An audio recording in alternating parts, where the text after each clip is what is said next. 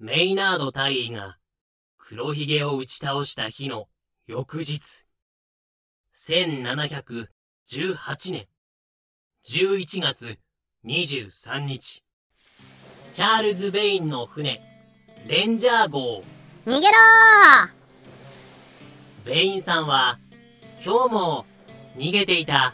逃げろ逃げろ全速力で逃げろまさか喧嘩売った相手が軍艦だったとはね。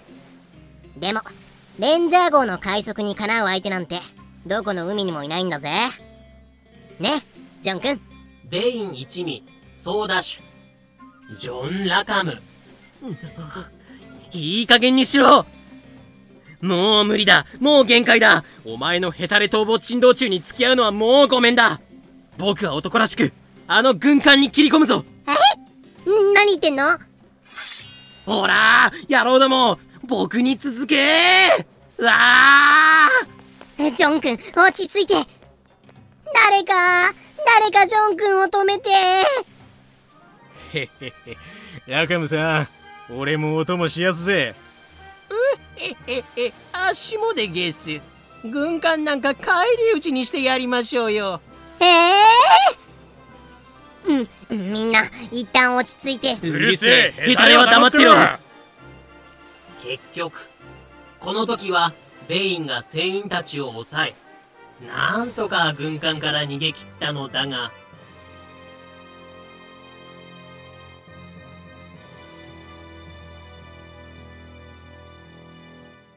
翌日。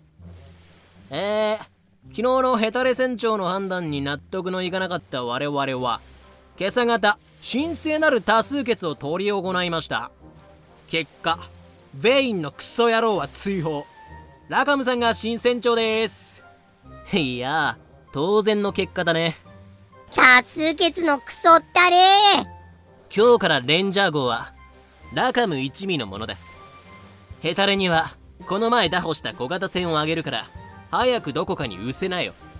ちくしょうお前なんかお前なんか首つられちまえ。2年後。1720年。末のロンドン。はあ今日もコーヒーがうまい。よいしょっと何か面白い事件でもあるかいね。ないかいね。あラカムのやつ処刑されたんだ。へえ。すげえどうでもいい。いいな。どうでもよくなんかないぞ。なあできないよさ相変わらず奇怪なタイミングで現れますね。そんなことはどうでもいい。記事の続きを読んでみたまえ。はいはい。えーとジャマイカで捕らえられたラカム一味にはなんと2人の女海賊が。女海賊？すっげえ。実在したんだ。そうだ。作り話じゃない本物の女海賊だぞ。これはもはやジャマイカまで取材に行くしかあるまい。じゃジャマイカまで行くんですか？うん。だからお金貸して。断る。第3話女海賊アンとメアリーの話。その1同1720年末。ジャマイカ首都。スパニッシュタウン。現地の法廷でも二人の女海賊は驚きをもって迎え入れられた。が。はい二人とも死刑。裁判長なんだよそれ。上場酌量ってものはないの？乙女ぞ。我純真無垢なる乙女ぞ。女海賊アンボニー1702年からハテナじゃかしいわこの腐れびっち。旦那捨てて海賊の愛人になった女のどこに純真が残ってるんじゃ？そうだそうだ。くたばっちまえ海賊。二人を公主台まで連行しろ。ほほほらこっちに来い。乱暴はやめてください。お腹に赤ちゃんがいるんです。女海賊メアリー・リード。ハテナから1702 21年。は？ちなみに僕のお腹の中にもいます。お前らマジかよ。キリスト教では胎児の中絶が認められない。イコール妊婦を死刑にできない。赤ん坊の父親は誰だ？え？わからん。僕の夫は一人だけです。ラカム一味の一人ですけど。名前は言えません。でも確かに愛を誓い合ったんです。ラカム船長の下で。ある程度のお金を貯め終えたら二人で一緒に仇の商売を始めようって。僕たちだってなりたくて海賊になったわけじゃ。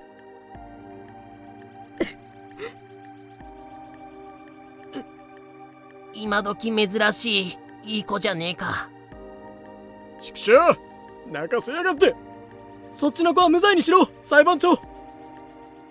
あの皆さん盛り上がってるとこ申し訳ないんですが一つよろしいでげすか？ああんだてめえラカム一味の一人か？しょうもねえこと口にしたら即刻吊るすぞ。あっし昔メアリーさんと話したことがあるんでげす。当時は彼女が男だと思ってたんで何も考えず気楽に話しかけたんでげすが。あっしら海賊はお縄になると問答無用で縛り首らしいでげす。怖いでげすね。やだな。臆病風に吹かれちゃって。死刑のおかげで軟弱者が淘汰されるから僕らがボロ儲けできるんじゃないか。てか別に死刑とか怖くなくない？どうかなんとか言ってやした。やっぱ死刑でなんでだよ？一瞬無罪にしてくれそうな雰囲気だったじゃないか。だってなんかイラッとしたから。死刑怖くないんだろ？うくそ。あいつを一発殴らせろ。あの二人はガキ産むまで交流産んだら即死刑な。数ヶ月後。ということがあってね。僕は赤ちゃんが生まれるまで死刑を免れてるのさ。へえ。でそっちは何の罪で縛られてるんだい？食い逃げ的なことを少々。そりゃまた。しょっぱいねいやーあなたに会いに来るための渡航費ですっからかんになっちゃって。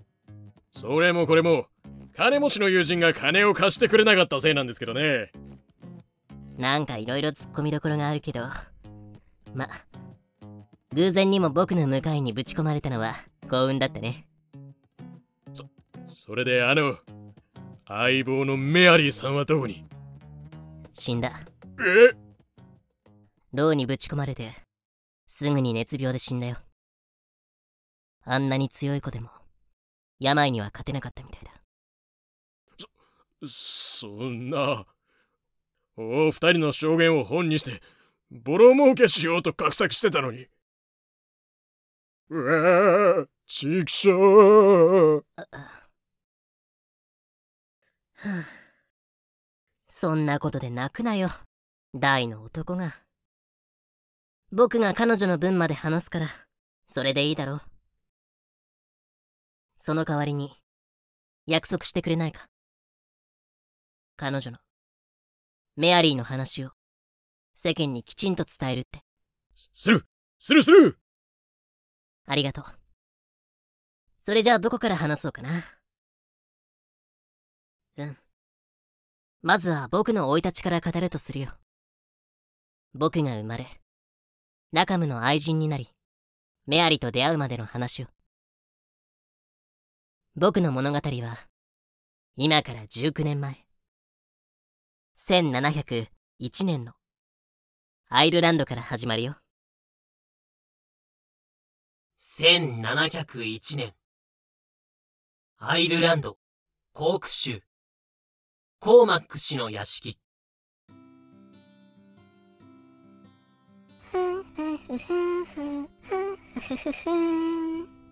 屋敷のメイド。メアリー・ブレナン。はあ、ああ、メアリータン、メアリータン今日も可愛いよ。町の革職人。てめえこのストーカー野郎。今日こそ警察に突き出して。くそ。また逃がした奥様は産後の子たちが悪くて旦那様の実家で療養中だし私はストーカーに追われるしこのお屋敷は呪われてるのかしら。あそれよりもお料理が。ってあれ？それで彼が台所から出て行った後銀のスプーンが3本なくなったと。その通りです刑事さん来週には病気の妻が母の屋敷から帰ってくるというのに嫌なタイミングで事件が起きてしまったな。あまり病人を刺激したくはないのだが屋敷の主ウィリアム・コーマック弁護士。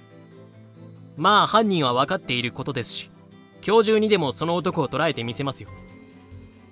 しかし革職人の青年は姿をくらましておりいたか？いや町のどこにもいないぞ。犯人が捕まらぬままとうとうコーマック夫人帰宅の日がやってきた